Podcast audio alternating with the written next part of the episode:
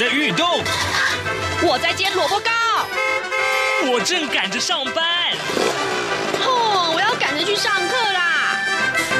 这个时候，我们都在听夏志平制作主持的《早安台湾》。早安台湾带给你最热门的时事访谈，最感动的人物专访，最直接的民意表达。对，让我们一起收听《早安台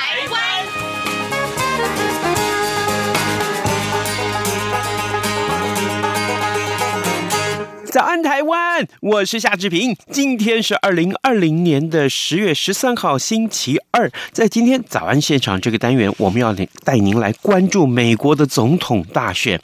我们过去大概在每个礼拜，大概会都会跟刘碧荣老师连线，多少谈一点美国总统大选的一些新闻的观察。那今天呢，我们待会儿要为您连线资深媒体人黄兆平。我们请兆平兄在美国现场为我们关注最新。新的大选的这些选情，当然更重要的是，也许你会关注哦。诶，到目前为止，哪一位总统候选人他的民调数据是领先的呢？还有，在美国人的眼里啊，呃，他们最瞩目的这个选举话题到底是什么呢？我想，这跟我们用亚洲的观点、用台北的观点来看美国总统大选是不太一样的哟。好，待会儿我们跟呃黄兆平连线。呃，在跟兆平连线之前。那呃，志平有时间跟大家说一说简单的啊，说一说各平面媒体上面头版头条讯息。中国时报上面所提到是，明年第一季啊，一千万剂的新冠疫苗就可以到台湾来了。中国时报的内文是这样提到的：台湾在全球新冠肺炎疫苗的研发进度上落后，面对冬季疫情的反扑，许多的专家表示啊，呃，并不乐观。呃，但是呢，昨天台湾东洋药品公司。宣布呢，已经取得了德国呃 BNT，还有就是美国辉瑞合作的新冠疫苗代理权。只要政府同意的话，就渴望引进最多三千万剂，提供一千五百万人接种的最大的额度。如果一切顺利的话，那么明年第一季渴望交货一千万剂。好，这个预估可以供五百万人施打。中央流行疫情指挥中心也证实了。最快明年初，国人应该可以打得到新冠疫苗。这是中国时报上面所提供的这则讯息。自由时报上面提到的是护盘两百零七天投入七点六亿，这是历来最少的记录。好，这个国安基金赚了三成退场了。国安基金管理委员会昨天召开了第三季的会议，会中决议国安基金的任务达成，结束两百零七天的护盘退场，这是历次第二长的护盘记录。那么根据财报显示呢，一直到上个月底为止，国安基金只投入了大概七点六亿元护盘，创下历次投入金额最少的。没有实现的利益呃获利了，大概是二点一亿元，投报率大概是三成左右。联合报的头版头条告诉我们，房市过热，官员示警，政府出手要打房了吗？这是一个问号啊。呃，内文是提到了政府即将出手打房了吗？呃，立法委员指出，海外资金的回台，政府却无法有效管这个呃课征空地税，还有囤房税啊。呃，房地持有成本很低，恐怕助长了有钱人去养地。财政部长苏建荣他说呢，已经注意到这个问题了。财政部、内政部还有央行应该要跨部会的合作。如果呃这个针对一直在买房者给予贷款成数降低，或者是提高利率啊这些选择性的这个信用管制的话，地方政府也要啊这个配合合理的定定房地税基。这是联合报头版头条。那呃苹果日报上面提到这是。康轩的道歉啊，霸凌女女员工，但董座神隐啊，全教总一直他们也说老大犯错，小弟糊弄，要持续的抵制这个新闻。待会有空的话，我们再跟您多说。现在时间早晨七点零四分三十七秒，我们先进一段广告，广告过后马上就回到节目的现场来。你好，哇，好好味啊，好犀利呀！这些粤语的问候语，许多人都朗朗上口。而你真的了解香港吗？央广开辟全新带状节目《这样看香港》，一周五天，规划五种不同类型的节目，通通跟香港有关。周一，香港仔 online My l i l a way，来自香港的年轻世代要用年轻人的语言解读香港的大小事。周二，七一五公里之间，举家从香港移居来台的夫妻档朱仔与美智，将以知性、轻松和贴近生活的方式，分享台港两地生活和文化观察。周三，舍之岂能藏乎？吴色智老师邀请专家学者剖析香港现况，多元视角让您迅速掌握东方之珠的未来形势。周四，想跟你聊聊天。主持人张明天会挖掘香港圈内新奇、有趣、特别的资讯，邀请各行各业各阶层来宾与您聊香港。周五，港式大排档，黄美玲将为您上菜，与您谈时事、读历史、看风景、尝美食、品风尚道人生。每周一到周五晚间十点到十点三十分，央广带您这样看香港。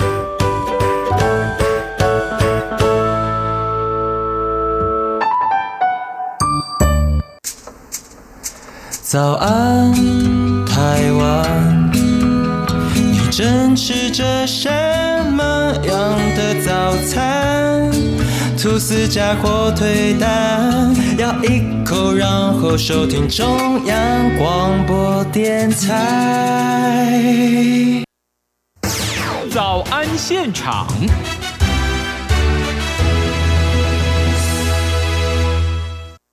这里是中央广播电台台湾之音，您所收听的节目是《早安台湾》，我是夏志平。来，今天早上我们早安现场这个单元跟您探讨美国总统大选。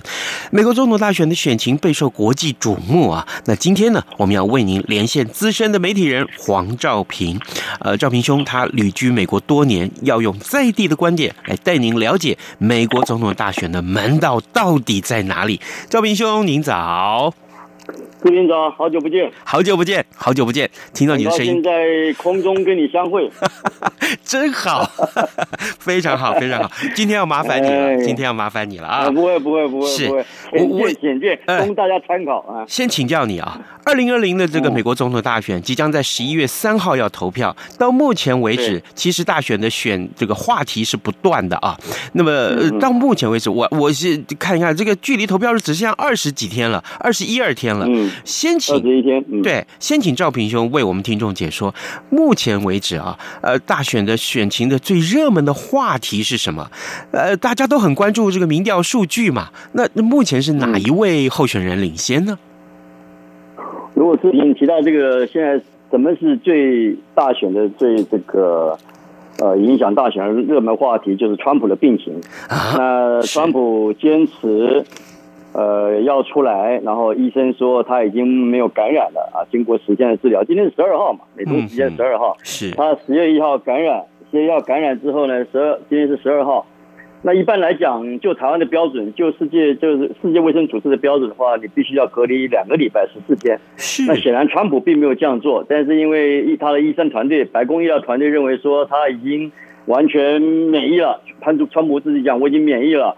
我已经可以出来了，所以他现在急着这几周这几天已经安排行程了。那他的医生说礼拜六就是前天啊、呃，他已经他已经可以出来，表示他没有感染，他没有感染的这个这个病源了。嗯，所以他今天已经到佛罗里达，明天安排宾州，后天到爱荷啊。你从他出来，你问我说什么是最热门，就是说川普的疫情，川普还有白宫的疫情，川普的病情跟白宫的疫情。白宫，我想大家都知道，现在目前感染的人数大概有人说一说二十四人，有人说三十四人，那这是我们所知道的。事实上应该不止于这。如果你把他的这个呃白宫的仆役或白宫的这个幕僚人员，或是 Secret Agency 他的密情局的安全人员算进去了，应该不止这二十四或三十四人。所以白宫的这这一次的《时代》杂志把这个白宫的这个病原体。呃，当然封面，我觉得是蛮讽刺的，而且不过是蛮贴切的哈。是，所以我现在是最什么最什么让观众、美国民众、美国选民关切，就是说，到底川普的病情怎么样？是，到底白宫讲的白宫医生啊，这康尼这个总统医生主呃的医疗团队的主治医生是康尼讲的话准不准确？到底政治跟专业，川普相不相信专业？相不相信医疗团队的意意见？相不相信科学？从这个地方也看得出来。第二个就是白宫的疫情，现在变成全美这个新冠病毒的一个焦点，了基本上对白宫来讲，对川普来讲都是一大打击。不管怎么样。现在白宫是一个新冠病情的这个传染病源的中心，嗯，你就必须负这个成败责任，你就必须告诉选民，就表示就表示美国的防疫是失败了啊！你不能讲说是美国成功。如果美国成功，美国总统白宫、美国总统川普，他受到全世界最高规格的医疗团队的照顾，嗯，最严密的安全安全维护，他不可能有任何一丝一一丝一毫的说因为感染。你你想想看，志平，你如果想想看，这个事情发生在俄罗斯，发生在中国大陆，发生在台湾，发生在日本，发生在英国，英国首相也也强生也也感染过，还有巴西总统也感染过，川普不是第一个国际世界元首感染的。嗯哼，像这种事情，你总统感染，其实对他的医疗团队、对白宫的特勤局、对旁边的幕僚是一大的讽刺跟打击，表示你没有尽到保护你的组织的责任啊。就是你问我说为什么？现在最热门是这个事情。第二个热门就是说，你刚才提到民调的事情。是，民调这个事情，本来我们在评估或分析或解读一项大选，尤其美国这种总统大选那么超超级重要、超级大范围的选举，如果你不去看民调，你没办法分析的。嗯，虽然说每个人都用自己的观点、自己的角度、自己的 position 去看选举，但没办法分析嘛。台湾的选举，你选前要分析，你是根据各自的民调。来选择造势场合有没有人气，或是他在 social media 的这个感染力有多强，他在媒体的曝光度有多强。我想志平你也跑新闻那么久了，我们在和我们在看选举大概也是这样子。嗯，除了除了民调之外，你就看募款能力，你就看他的广告能力，都可以看得出来。那目前来讲啊，我从我从 CNN 美国有线电视新闻网啊，综合九月份到现在，今天十月十二号美东时间六次。六次全国性的支持民调，把它把它 combine，然后 average 除以六次，嗯，现在拜登民主党总统候选人拜登目前是领先川普十一个 percent，也就是五十三对四十二，这是他平均六个六次六个这个从九月份到目前为止的全国性民调。是有个观众可以看一下，十月一号有个点，十月一号是川普感染那一天，刚好那天是中华人民共和国的。这个国庆啊，当然对 对川普这个极力极力这个打中国是很大的一个讽刺啊。嗯，我不晓得是不是中是不是中共啊送给这个川普一一个大礼物啊，我搞不清楚啊。不过你从那个是一个一个观察点。不过最新的这个 weekend 今天是礼拜一嘛，嗯，上一个这两前两天这个 weekend 里面最新的民调，美国 NBC 电视跟跟这个华尔街电视做了一个民调。但是这个民调我先不要看哈，我先看一个我比较熟。ABC 啊，ABC 美国国家广广播公司的 ABC 跟这个华盛顿邮报，华盛顿邮报在前两天这个 weekend 做出来最新民调是拜登五十五 percent，领先川普的四十三 percent，差距有十二个 percent，这是这两天最新的。刚才我提到那个 CNN，他把过去六次各个媒体。呃，从九月份到现在的民调，嗯，那你从刚才 A B C 我讲了 A B C，观众可以看一下 A B C 这个民调跟华盛顿邮报联合的一个民调，五十五 percent 对四十三 percent，十二个 percent，基本上是比九月份的民调呢稍微高的。如果观众没有呃印象呃很深的话，你发现八月份、九月份的时候，其实川普的民调是有回回稳的，而且有一点缩短他跟拜登之间的距离。那时候。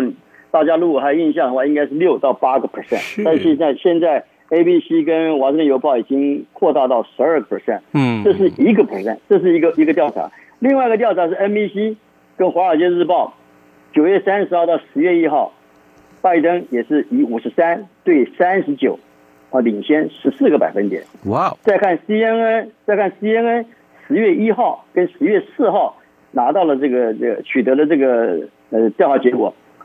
那个差距更大，五十七 percent 对四十一 percent，哦，拜登领先十六个 percent。再看路透社，路透社是十月二号到十月六号，嗯，五十二对四十，十二个 percent。再看，再看这个川普最信赖的福斯，嗯，Fox News，十月三号到十月六号是五十三 percent 对四十三 percent，也就是十个 percent。所以不管是川普认为是 fake news 假新闻的，或者是假媒体，或者左派媒体。我很讨厌美国现在这次选举把这个媒体变成一个左派媒体、右派媒体。Fox News 就是右派媒体其他都是左派媒体，跟台湾一样啊，蓝媒、绿媒。我觉得现在搞媒体人基本上干脆回家算了，就不要搞了。反正你怎么搞呢？因为你是绿媒，所以呢，你讲的话绿媒完全相信，蓝媒蓝蓝蓝呃蓝边的这个群众都不相信。对对对，然后蓝媒这个民调呢，绿绿营的支持者完全不同。美国现在搞成这样子，蓝色红色，民主共和，根本。我我共和我共和党我就只支持川普，我就只相信这个 Fox News。我是民主党的话，我给 CNN 啊，这个这个 NBC 的 Wall Street Journal 我都相信，ABC 我相信。其他的我不相信，哎，不影响。但是你可以看一下，嗯，影响，请讲，来，是赵平兄。所以你刚刚告诉我们这么多的民调数据，我可不可以这么去解读它？呃，民调数据的慢慢的拉大，是可以解读为一般美国民众不赞成或不认同美呃川普的防疫工作，川普政府的防疫工作吗？我可以这样去解读吗？如果我刚才提到 CNN 从九月份到现在平均这六次，嗯，还有我刚才提到一个交叉点，刚才我们之前谈到的八月份，大家记得印印象很深刻的话，川普的民调是有回稳下来，对，是有拉近跟川那拜登之间距离有到六到八 percent。那大家再观察个焦点，十月一号。川普感染了新冠病毒，这是在十月惊奇的很大的一件事情啊！不管十月惊奇，美国每年选举十月份都有事情，然后十月一号第一天就来一个大惊奇，全世界都震惊啊！川普感染了新冠病毒。嗯，之后还有记，如果这个视频记得很清楚，十月二号，在在在这个感染之前，他不是有九月二十九号有一场电视辩论会嘛？对不对？是，一般人都认为这个川普应该会压倒性的压制。拜登。以他的这个口口才，就口若悬河，电视达人、电视明星，这个真人秀的这个主角，是。还有这种体力各方面都认为他一定压倒这个呃拜登，但是结果呢，拜登给人家感觉，哎，他好像脑筋还蛮清楚的，嗯，表现的也还可以，但是一般人对川普的表现就觉得好像怎么那么躁怒。嗯，那么样的这个表现不如预期，然后有七十三次打断主持人这个 Wallace 跟这个拜登的讲话，是对不对？这是这是大家都知道的事情。然后九月二十九号跟十月一号，其实就三天的时间，这两个时间点，有人说一开始这个川普感染病毒之后，有人讲说他会有同情票。我想视频你也知道嘛，对，很多人说，哎呀，这是。这是 tricky 啊，这是诡计啊，这是这是要做作假，是要同情票。但是你从这个 CNN 这个统计，从九月份九月份到现在，还有我刚才讲的最后最近一次就是昨天，昨天的这个 ABC 跟这个华盛顿 Post 华盛顿邮报，在这个 weekend 在刚过前两天这个 weekend 做出来的民调，你可以发现这个同情票好像没有发挥效用。嗯，还有就是川普的川普的那个。这电视辩论了，他也没有达到他预期的功能，所以为什么有人去回去回过头来去看九月二十九号川普在电视辩论上面的那种表情，嗯，跟那种躁怒，所以有人才在怀疑说他是不是那时候其实已经感染了？因为如果如果川普那时候已经感染，而且是潜伏期是无症的，因为现在你也知道很多新冠病毒是无症状的，是他是没有症状的，他感染都不知道。但是白宫到目前为止一直不愿意，因为基于所谓的这个隐私权的问题，不愿意透露到底川普什么时候确认感染是 positive。嗯嗯。现在大家都只知道十月一号，哎，大家只知道阳性反应是这个十月一号，他凌晨一点钟打了一个推特，告诉全世界，我感染了新冠病毒，呃，这个确诊，我要我我要我要进行隔离。但是事实上，九月二十九号的表现，所以就很多人开始在怀疑，到底是不是川普那个时候就已经感染？因为白宫到目前不愿意去，不愿意 release，不愿意把这个披露这个整个川普的这病情基于隐私权的问题。所以你去怀，你去回想一下最近的这个九二九的那个电视辩论，跟十一号感染到目前为止，为什么川普急着要出来？今天已经安排佛罗里达，明天到宾州。后天到爱奥华都是非常重要的所谓的摇摆州跟关键州，你就知道川普的选情基本上是不利的。是，否则他不用那么紧张急得出来，否则他不需要白不需要叫白宫的医生告诉全世界说他已经没有传染传染力，而且他是现在的这个采样是阴性的。我想这是我的看法。是各位听众，今天早上志平为您连线访问的是资深媒体人黄兆平。黄兆平，呃，赵平兄旅居美国多年，所以这次我们跟他连线，请他以在美国在地的观点啊。告诉大家，其实在美国当地怎么去看这场呃总统呃美国的总统大选？呃，赵平雄，你所以你刚刚提到这个、嗯、呃，川普目前的这个民调数据其实是落后的。嗯，但我们回到四年前的那个场合去看一看，当初当初川普也是落后，民调数据也是落后，可是没有想到，哎，美国选举制度的这个关键的啊，就是选举人团的这个呃这个制度，让川普后来是呃。整个是翻盘，他当选了。那么，所以现在来说，我可不可以这样说？现在来说，拜登一定当选，其实还不一定呢。嗯，我可以这么说吧。提到选举选举人制哈，这个就是一个美国特有的民主制度。事实上，美国是代议制度，总统大选是代议制度，是透过这个间接选举的。嗯，他这个决定总统大选的这个结果是用选举人票。来决定总统大选结果，而并不是用普选的票是来选举结果。像台湾，我们就是一人一票，对不对？对。呃，这个呃，到时候看谁谁得了票数多，就一，赢一票都算是赢，就是对，一票都是赢。但是美国不是，美国是选举人票。嗯、美国选举人票总共有五百三十八张。跟跟观众我想，大家观众都很清楚的事情。嗯。为什么讲到二零一六年？为什么讲到民调？因为川普现在这四年。有有个事情，我们在媒体人，视频也在媒体人，川普为什么这四年来一直在制造一些现象，就是说让大家对媒体会有一点的疑虑、不信任、不相信。嗯，那当然除了媒体本身的推波助澜之外，我觉得川普要负很大的责任，因为川普一直从他上任以来到现在已经四年了，他对媒体的攻击不断的。我想我们在媒体都知道了，媒体最讨厌政治人物来攻击他，是啊，无还漫无目的的来攻击他，没有理由来攻击他。所以，川普一直灌输民众说，CNN、ABC 三大电视广播网，呃，这个 New York Times、Wall Street Journal，我华尔街日报、纽约时报、华盛顿邮报、洛杉矶时报都是骗人的，都是假，都是假新闻的。我想这个视频你也都从媒体可以看得到。但这样的结果呢，就回到刚才二零一六年讲的，为什么二零一六年本来希拉蕊民主党的总统候选人、前国务卿的前第一夫人的这个。的民调制度是高于这个川普的，嗯，但是后来因为川普的选举人票拿的是比较多的，是多过这个呃希拉蕊，所以他当选。所以为什么？因为那一次结果会让大家对现在的民调会产生一些怀疑跟不信任。但是话又说回来，如果选情是这样子，我们不用民调去去评估一些事情的话，根本没有办法呃看选举结果，等于是无私，从看水晶球一样。嗯，那一次的选举，二零一六年选举，现在变成这样子，因为二零一六年的关系，让民主党的选民认为说，哎，是不是拜登现在领先，但是还不见得一定当选。嗯，但是让共和党的选民认为说，没关系，我们现在落后，但是我们可能会卡比二零一六年的，我们会赢。我还可以翻盘。说，对对对，我还可以翻牌。所以变成说，民主党的选民是这样想法，共和党又有一朝被蛇咬，十年怕草绳。那民主党认为说，反正那是假民调。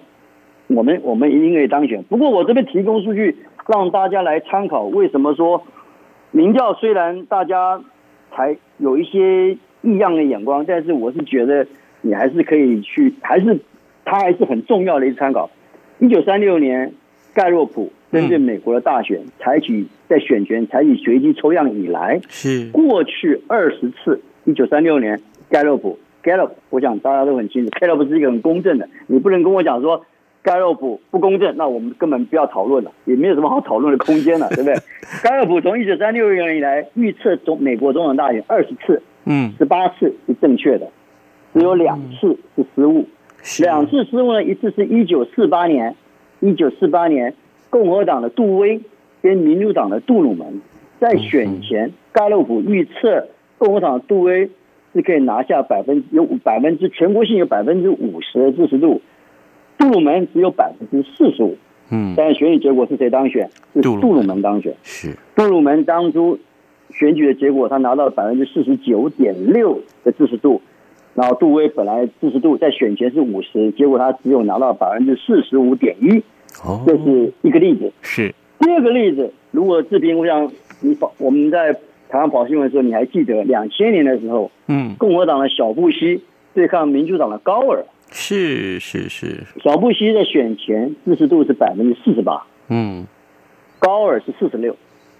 事实上，小布希只领先高尔两个 percent，基本上是在误差范围。嗯，基本上是误差范围。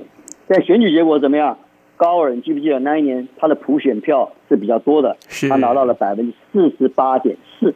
是小布希呢是只拿到了四十七点九，所以四十七点九跟他选前四十八基本上是吻合的。嗯，但是高尔的普选票就是一般的普选票，他从四十六 percent 增加到四十八点四 percent，等于多了两点四 percent。嗯，但是那一次选举结果是谁当选？小布希当选。是你你有你有印象嘛？对不对？视频你有印象我？还有印象，那是因为选选举人制的关系，那个那个所谓司法官司、选务官司，你记不记得当初各两造双方各派出非常精英的数十人的这个法律顾问到佛罗里达州去阅表，是因为当初佛罗里达的票一直开不出来。嗯啊，到底谁赢在佛罗里达？因为佛罗里达有二十九张的选举人票我记得没错的话，佛罗里达应该是二十九张吧。嗯，对，佛罗里达是二十九张，在美国最重要的啊。讲到佛罗呃这个选举人票，我大跟大家先暂时这边插个话。佛罗里达是有二十几张选举人票，美国最多的是加州有五十五张选举人票。比较我讲几个比较大州的，加州五十五张，佛罗里达二十九张，但是最多的德州，德州有三十八张。嗯，然后再来是佛罗里达有二十九张，然后再来是这个纽约也有二十九张，啊，然后这个再来就宾州有二十张。所以提到刚才这个高尔跟这个小布希，高尔因为那一年的选举他的普选是比较多，但是佛罗里达州的票一直开不出来，所以这官司缠绕了二十一天，最后由最由美国最高法院出面仲裁，结果是小布希赢的选举人票，所以当选那一次选举。就是这是历史上有两次比较不准确的。那事实上，过去二十次伊盖洛普的这个抽随机抽样民调是是很准确的。那很多人就是提到说，那那上一次这个呃这个希拉蕊跟拜登，希拉蕊、呃希拉希拉蕊跟拜登，川普，川普，川普，对，跟川普跟川普事实上民调事实上民调结果跟大选结果是不大一样。上一次你记不记得希拉蕊他的民调是领先的？对啊，对不对？民调是领先的，川普是落后的。当初大家也没有想象说川普会会会当选，嗯、对不对？对，川川普会当选，所以呢，但是开票结果是怎么样？开票结果呢？选举人票事实上民调也没错啊。嗯，希拉蕊的选举人普选票是比较多啊。嗯，希拉蕊拿到了六千五百多万票嘛。是，如果你还有印象的话。是。然后川普只拿到两六六千两百多万票嘛。对。所以希拉蕊赢了赢了将近三百万票，但是他的选举人票呢只拿到了两百二十七张，然后呢那个川普拿到了三百零四张，所以川普当选了。嗯。所以你说上一次民调不准也也不尽然，也不公允。因为你按照选前的民调跟事后开出来的普选票，事实上希拉蕊拿到票是比较多的，是。但是因为选举人团的事情，选举人票的事情，所以川普当选。选举人票的事情为什么让大家诟病？原因就是因为他美国大部分的州选举人团总共五百三十八张，只要超过两百七十张就当选。那大部分的州都在选举人团都采取一个所谓赢者通吃的这种特性，也就是说，你只要在这个在这个州。你的普选只要高过零点一个 percent，你就整个州的选举人票你都拿走了。比方说上一次，川普在这个密西根州，他只赢那个希拉里零点二三个 percent，嗯，但是他拿到了所有的选票，但是他对他的把他把这个密密西根州十六张全部拿走了。你如果按照所谓很多美国学者、政治学者、民众或者很多政客。说要去改变这个这个这个选举人团是很是很难的事情。第一，你要摆摆 portion 摆比例制，比方说，OK，你根据那一周，你赢我零点二三 percent，十六张选票，你可能拿九张，我拿七张，对不对？很多人会认为说这样比较公允嘛，是不是？哦但是赵赵平兄，抱歉，我懂你的意思，但很抱歉，我们今天节目时间已经到了。OK，就这样子到了。我们非常谢谢赵平跟我们的分享。哦，我这样子好不好？我们在约定另外的期间，呃，在大选之前，我们再邀请你来做更深入的分析，好不好？好，没问题。谢谢你。各位，我好，是谢谢你，谢谢。我只是跟最后一句话，就是跟跟观众讲，就是要跟民跟跟听众讲，就是目前来讲，拜登是领先，是现在是川普正在做最后的一搏。那十月之间，十月底到底会不会有什么惊奇？会不会有翻盘的东西，我们可以来考，我们可以来观察。好的，是这样的。谢谢您，谢谢，拜拜，谢谢拜拜，谢谢，拜拜，拜拜。今天节目时间也到了，志平跟您说拜拜，咱们就明天再见喽。